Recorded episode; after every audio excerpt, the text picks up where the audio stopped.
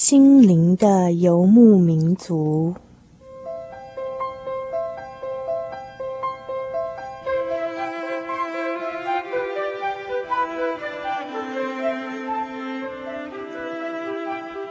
在这个谁都不管谁的后现代社会里，每一个人的心灵都是游牧民族。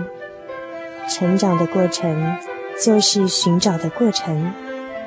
每一颗漂泊的心灵，其实都在寻找生命的绿洲。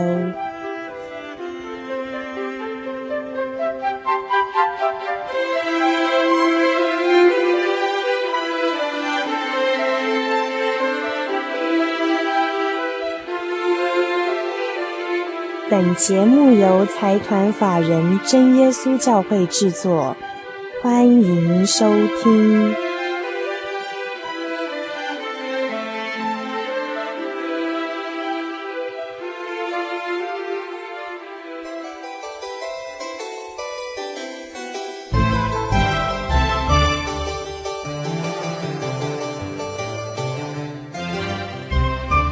嗨，各位朋友们，大家好。我是主凡，很高兴又来到我们心灵的游牧民族在空中的世界了。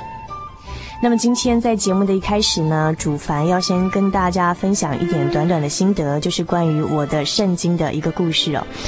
嗯，最近呢，我翻一翻我手边的圣经啊，就是我发现这本圣经已经陪了我十多年了，然后我从第一页翻到最后一页。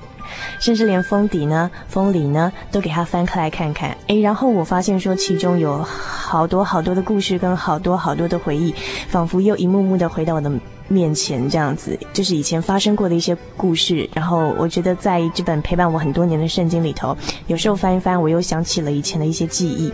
那今天要跟大家分享主凡的这这个关于我的圣经的其中一个小小的一个心得呢，就是，呃，我今天刚好翻到的是我夹在其中的一页的一张卡片。那么这张卡片呢，是我在。呃，十七岁那年吧，就是高中的年代，是一个我想对很多人来说是那种为赋新词强说愁啦，那种惆怅少年少女的时代啦。然后那个时候呢，有一个朋友哦，他就写了一张很简短的卡片送给我，然后我就夹在我的圣经里头。到现在已经这么多年了，我发现说，诶。这张卡片从来没有掉过哈，还一直留在圣经中的其中一页，有时候拿来当书签这样使用。那么这位朋友呢，他在这个卡片里头，只用很简单的一句经节送给我。那么啊、呃，这句经节就是我今天想在节目开始跟大家分享的一一个小小的心得了。这个经节出自于圣经的腓利比书第四章啊，它里面这样子勉励我们：应当一无挂虑，只要凡事借着祷告、祈求和感谢，将你们所要的告诉神。神所赐出人意外的平安，必在基督耶稣里保守你们的心怀意念。其实这个经节啊，从小就已经熟读会背了。可是呢，我我觉得现在不小心啊啊，圣经一翻开来又。翻到这个已经发黄了这张卡片上面所写的这个经节呢，又是另外一番感受。我记得以前呢，呃，在心情很不好，或者是刚好遇到一些挫折、困难、心情低潮的时候，看到这个经节，我都会有很大的疑惑：什么叫做神所赐出人意外的平安呢？我现在活得这么不舒服啊，心里这么不平安，啊，那么。究竟身为一个基督徒，神所赐那出人意外的平安究竟在哪里？啊、呃，以前比较年年，以前比较年轻、血气方刚的时候，都会这样子的怀疑。可是现在我再翻开这个经节，我觉得又多了一点点新的体会。我看到的是这个经节的前半段说：“应当一无挂虑，只要凡事借着祷告、祈求和感谢，将你们所要的告诉神。”我现在会觉得，一个人要学习一无挂虑是一件太难的事情了。活在现在这个工商业社会当中哦，每个人每天都有太多的思虑、太多的烦恼、太多脑筋要去想、要去动脑的地方了，怎么可能一无挂虑呢？所以这个时候我才突然领悟到说，圣经上所说的神所赐那出人意外的平安，并不是白白得来的，而是我们自己要在灵修上面先学习到一点功课。什么样的功课呢？只要凡事借着祷告、祈求和感谢，在心意最烦乱，然后甚至是现在可能面临到是人生最重大的挫折，可能最忧郁、最郁闷的时候，这个时候如果还能让自己学习，怀抱着一颗感恩的心去祷告，最重要的，能够一无挂虑的祈求，把我们心中所思虑的，完完全全的卸到神的面前。自己心里先学习了这样子的一点功夫之后，那么神所赐出人意外的平安，就会源源不绝的流入我们的心中了。您觉得呢？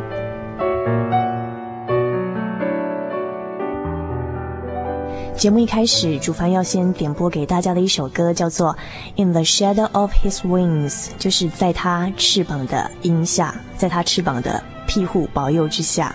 这首音乐呢，是由肖邦的 E 大调练习曲所改编过来的一首歌曲。稍后在我们生活咖啡馆的单元要进行的是很有气质的主题哦，请不要错过了。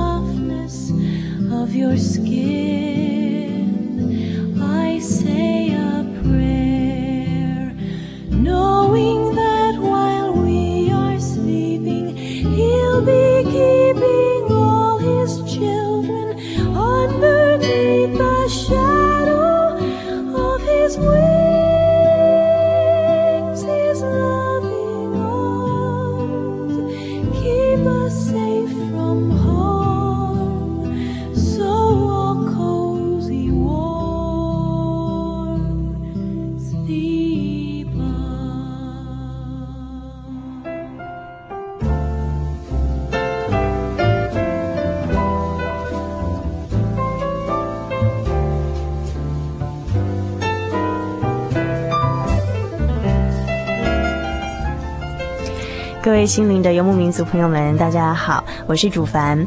那么我们现在进行的是生活咖啡馆的单元。那么今天在我们生活咖啡馆的单元，一样是进行一个很有气质的主题哦。那么今天我们要来欣赏一些圣乐以及古典音乐。那么今天的邀访来宾呢，相信很多人都已经很熟悉了，就是我们的李文玲李老师。朋友们，大家好。呃，那么嗯，李老师上次上我们节目的时候，曾经提过了很多哈，啊、您自己在法国的一些有趣的经历哈，在那边留学的时候拿这个法国的这个学位的时候啊，就呃有很多有趣的事情啊，那边的生活跟风土民情啊，那今天是不是同样也带来一些趣闻跟我们分享一下呢？嗯。其实啊，我讲到这个会觉得让我重新再呃怀念一下那边的生活啊。哦哈。呃，其实有很多，我觉得那边的民情有很多是跟我们不一样的哦。但是，比如说，呃，不一定是法国啦，好像有些其他国家他们对于一些呃该遵守的事情啊，嗯，呃，某些国家。会遵守的比较彻底。比如说，我有一次跟嗯、呃、我的同学，我们到瑞士去实习，在他们那个日内瓦歌剧院实习的时候啊，那我们走在路上啊，看到一个嗯、呃、嗯一个算是也不算机器，就有一个箱子啊，那里面有报纸。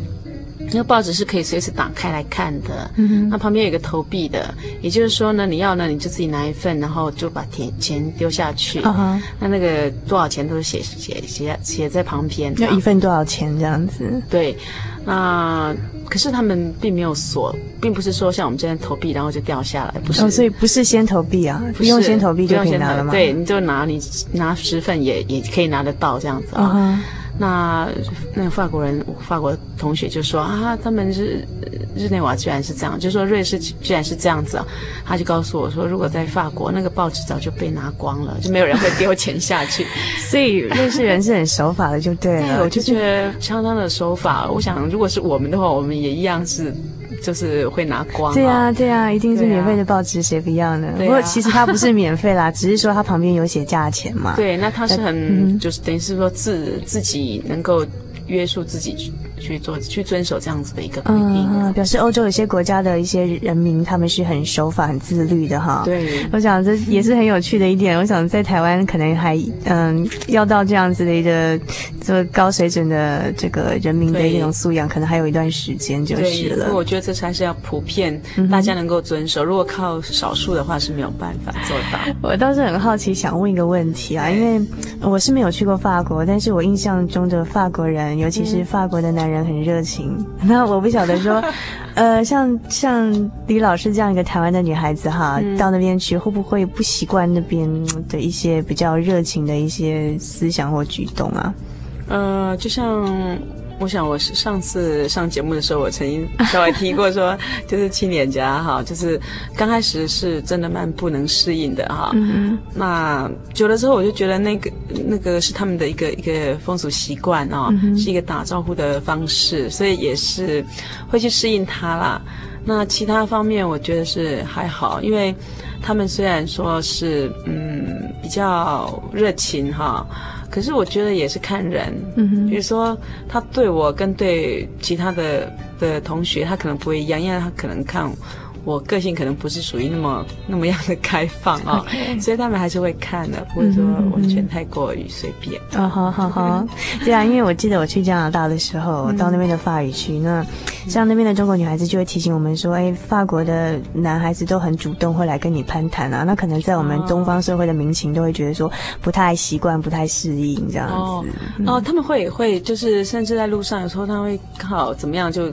好像看到一个有趣的事情，就好像把你当成认识的人，就就直接讲起来说哦，怎么样怎么样。嗯，那 我倒没有觉得 这这方面，我倒觉得还好还好哈。因为一方面啊，我有一个刚去的时候，特别是刚去有一个心态，就想说顺便练习发文，嗯、所以就刚好有机会说，哎，反正他不认识你，也不会笑你，然后就跟着跟着谈起来。那谈谈完之后就再见啊，因为也不可能就是有什么。怎么不？啊哈哈哈！所以那边的人是就是比较主动，然后人际关系的这些距离比较没有这么清楚。那可能在台湾就会觉得很奇怪，因嗯，你过来跟我讲话想干嘛的？哦，对对对对对，所以他们不认识人，其实有时候这样过去就会说，呃，你好。嗯哼哼哼哼。好，那么这个就讲了这么多哈有趣的事情，但是我们今天的主题还没有进行到，那我们是不是先来听一段呃比较轻松的音乐，然后马上就回到我们节目当中进行我们今天的主题。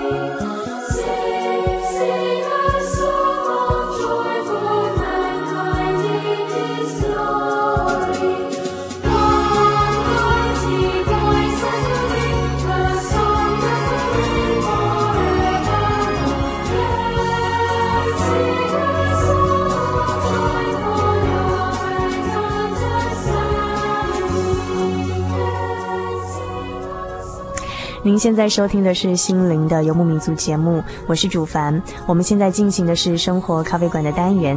那么今天我们的特别来宾是李文玲李老师，李老师啊、哦。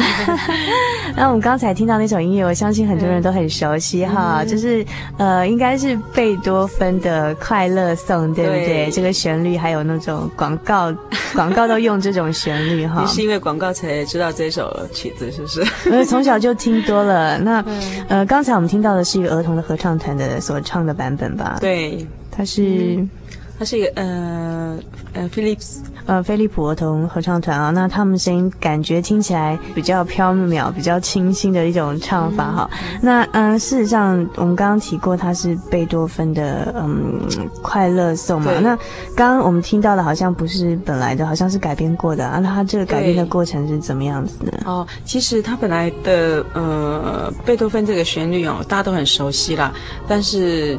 嗯，古典音乐大家很熟悉。另外一方面是因为经过改编，嗯，也就是有一个呃教授哈，那他他写这个词啊，一个诗词，然后配上这个贝多芬的曲，也就是经过一个一个呃叫嗯、呃，我们翻成合则式哈，他把它嗯稍微修改一下贝多芬的这个旋主旋律，然后用上去的这样。所以是后来改编成一首赞美用的诗歌。对对，嗯、哼哼其实改编的这个人哦。因为他算是蛮有呃文学素养的，哦、他是一个传道人，又是教文学，呃英文文学的教授，那么真的是很有气质。对，又是文学家，是又当过外交官，哦，这样子。所以说也是，呃，创作的这个人也是有点。不不凡的背景就对了。那今天我们看哈，李老师给我们带来的这个贝多芬的《欢乐颂》，到这个诗歌的这个这诗歌里面，它的标题叫什么？也是《快乐颂》吗？应该不是吧？呃，一般呃我们会翻成呃《欢乐颂》，那也有叫有版本翻成《万有齐颂组》，嗯、也有翻成呃。快乐歌啊、哦，也有，就是不同可能对它的意思，其实就是 song of joy，或者说 joyful 那样子，就是一个、哦、一个喜乐的一个感觉的。唱的就是一种很欢乐的那种气氛。嗯、对，那嗯，它的歌词内容可不可以请李老师给我们介绍一下？它里面的歌词哦，我们等一下会听到，嗯、呃，用中文唱，我们或许比较能够听得清楚啊。啊，啊、呃，它的歌词就讲讲到，呃，我们嗯信主的人是多么的欢乐这样子啊，然后会觉得说，呃，主主耶稣帮我们除掉我们所有的愁雾疑云哈，全部都帮我们嗯清除清除掉。对了，嗯、那我们就是用颂赞去呃敬拜他这样子。那所以就是在讲到宇宙的一些啊、呃，神所创造的是那那么样的美好，然后神的爱在我们身上这样子。所以基本上它呢是一种很快乐的、很欢乐的一种颂赞的诗歌。那么、哦、我们接下来要放的这个版本很特别哈，我们现在放的是中文唱的，而且呢，这个唱唱诵这首诗歌的不是别人哦，就是呃李老师曾经指挥的呃一个。位于台湾北区的一个有一些基督徒哈组成的一个一些爱唱诗的青年啊组成的一个诗班，那叫做诚心诗班里面的一些小诗班啦，就是其中的一些成员吧。对，大概十位左右。十位左右。对哦，那所唱的这首嗯《万有齐颂组》是由李老师所指挥的哈。呃，对，他们在录音之前我去稍微带过，当时录音的时候不晓得辛不辛苦。啊、呃，嗯，还好啦。他们平常练习其实都自己练啊。哦、嗯，我其实负担的工作就很少了。其实都不是不是专业的一些声乐练习声乐，都是一些业余的。对对对，是完全业余，然后完全是这样。嗯，大家喜欢唱诗，然后奉献这样子。嗯，时间，嗯哼，就是利用他们业余的一些时间聚合在一起。对对对，去练习快乐的唱诗。对，好，那我们现在就来听这首由晨星小诗班所带来的《万有齐颂组》。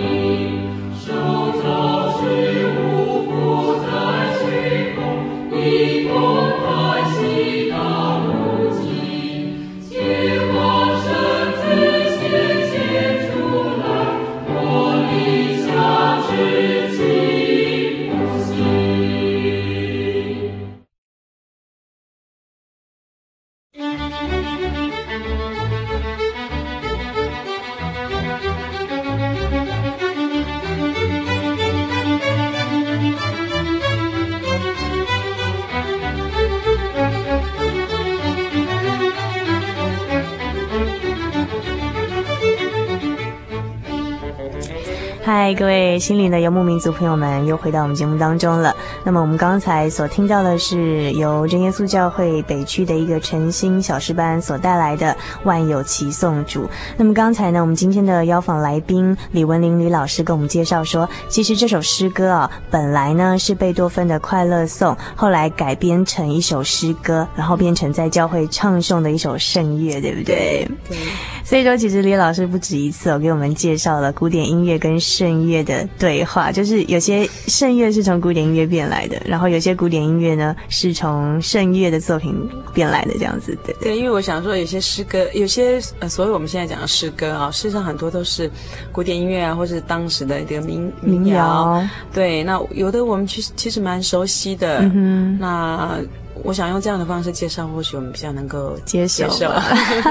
因为 有些古典音乐哈，真的耳熟能详，可是或者是说有些圣乐真的都很熟悉，但是其实不晓得说这些音乐的类型的一些转换，其实有一些真的是很有趣的一些故事在背后。嗯、是对。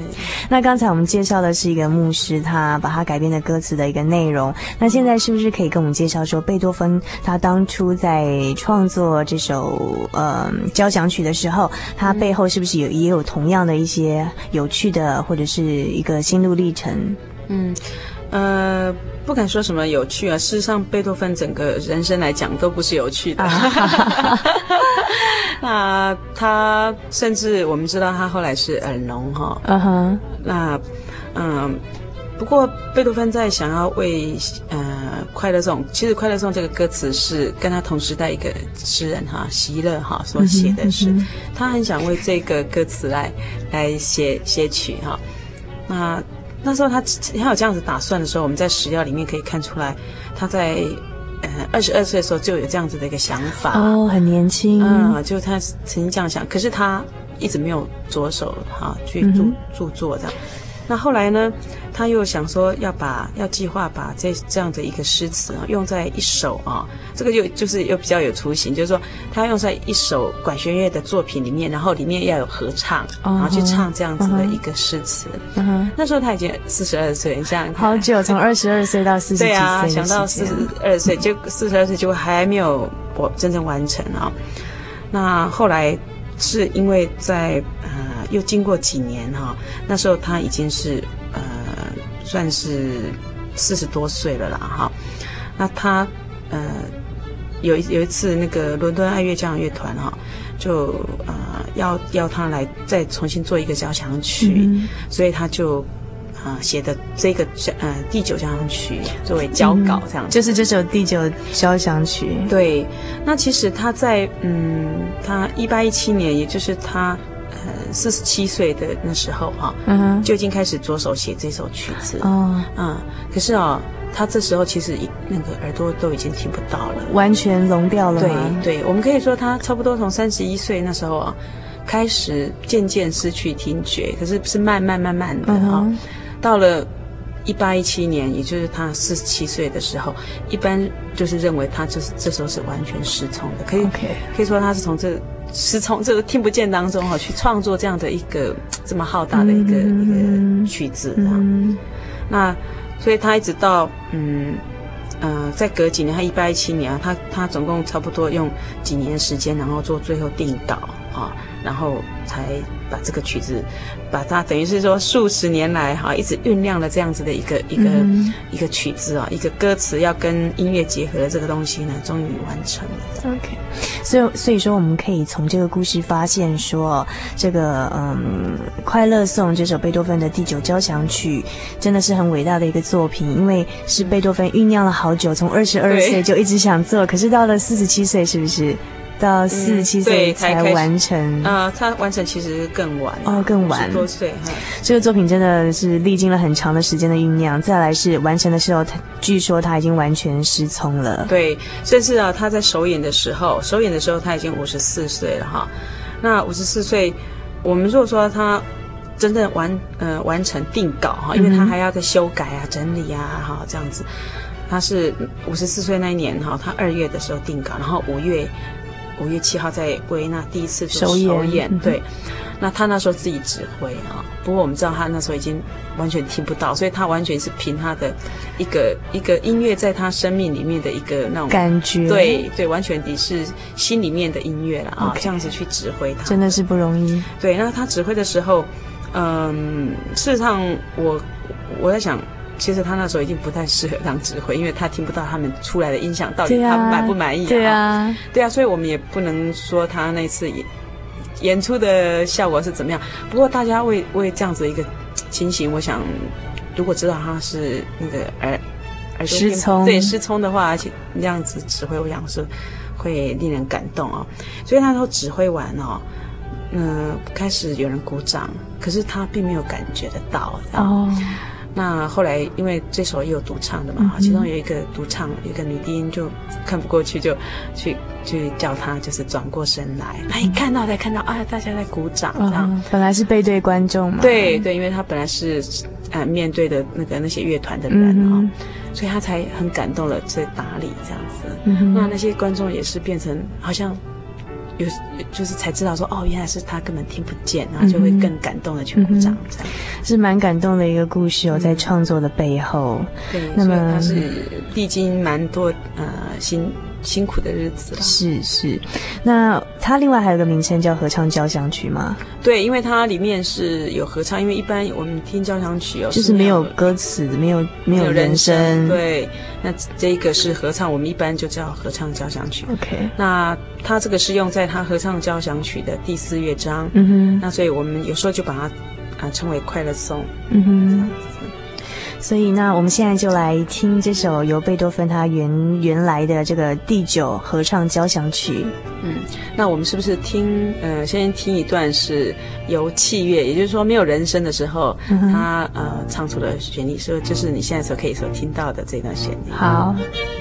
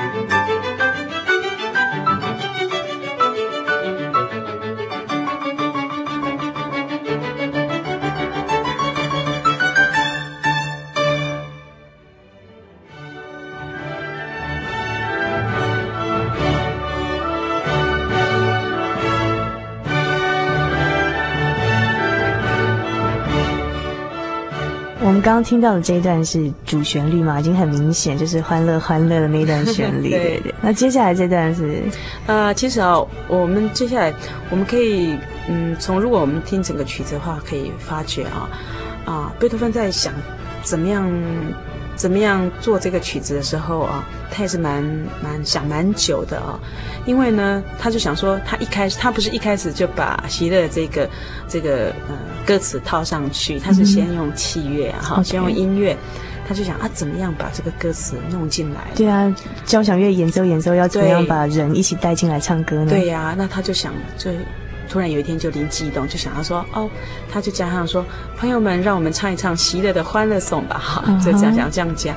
那可是后来他到完成的时候呢，他事实上哈、哦，就是呃，等于是用前面的一个器乐啊都没有人声，然后后来呢就有一段嘈杂的音乐之后，就是说其实嘈杂是很多的音乐这样结合在一起之后呢，好像就是说很多人都都在嗯呃都在怎么样都在用很多的声音去去制造啊制造音乐，那就有一个男中音就用呃很很。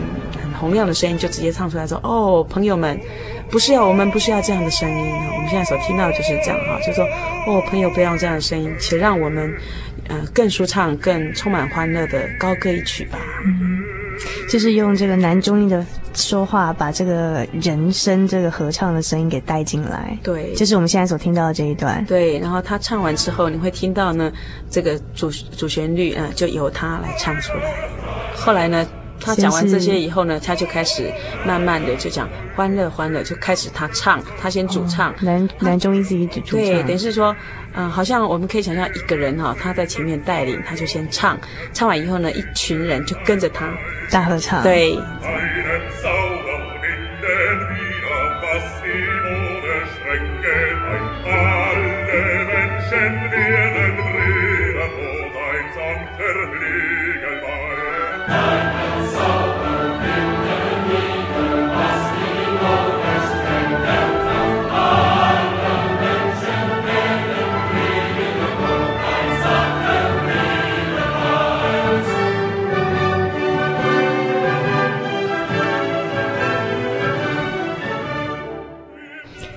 呃，那刚才我们所听到这段大合唱哦，非常非常震撼的感觉，是大家最熟悉的一段哈，那种欢乐欢乐的那个歌词的那个感觉、嗯、啊，甚至有广告呢，把这个拿来当做他们的广告配乐啦。嗯，那这个非常谢谢李老师今天带来这个快乐颂，不晓得还有什么呃，我们刚才有一些玄妙的地方还没听出来的，是不是请李老师指点一下？哦、不敢问。呃，我们刚刚听啊，这个整首听完。呃，我们是没有整首听完，不过这一首呢，我们会发觉有些啊、呃，对于声音来讲是难度蛮高的啊、哦。Oh.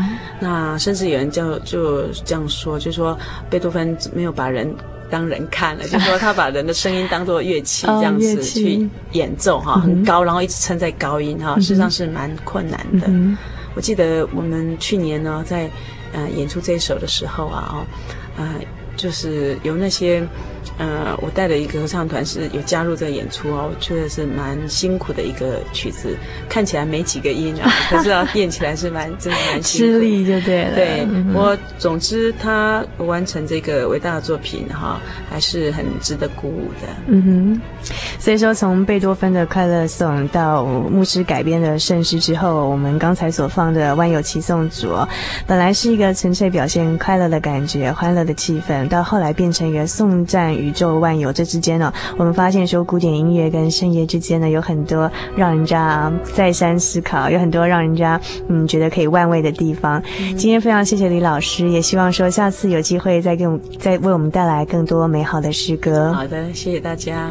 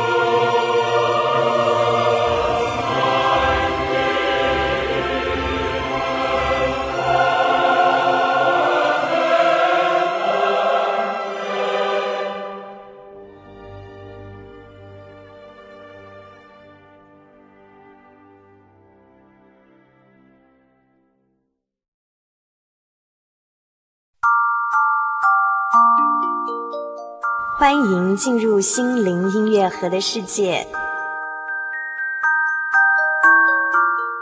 耕种自己田地的必得饱食，追随虚浮的足受穷乏。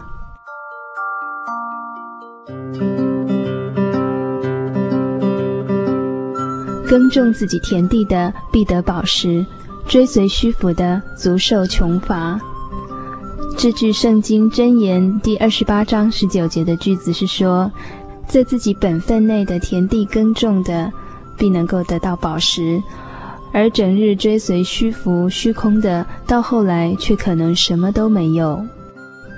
只有脚踏实地、恪尽本分的人，才能得到相同的报偿。若只是追逐急功近利的潮流，也许刚刚开始会尝点甜头，但长远下来却可能亏空。只要持守本分，是你的跑也跑不掉，不是你的追也追不到。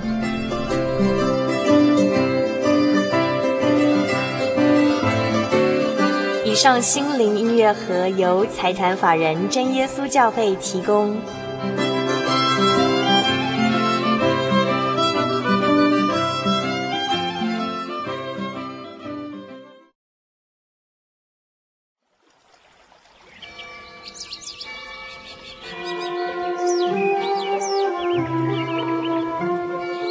在这个地方，您可以找到生命的平安。在这个地方，喜乐就像泉水一样源源不绝。真耶稣教会总是敞开大门，欢迎您的加入。耶稣的爱是你我都可以享有的。真耶稣教会，台中邮政六十六至二十一信箱。欢迎来信，愿您平安。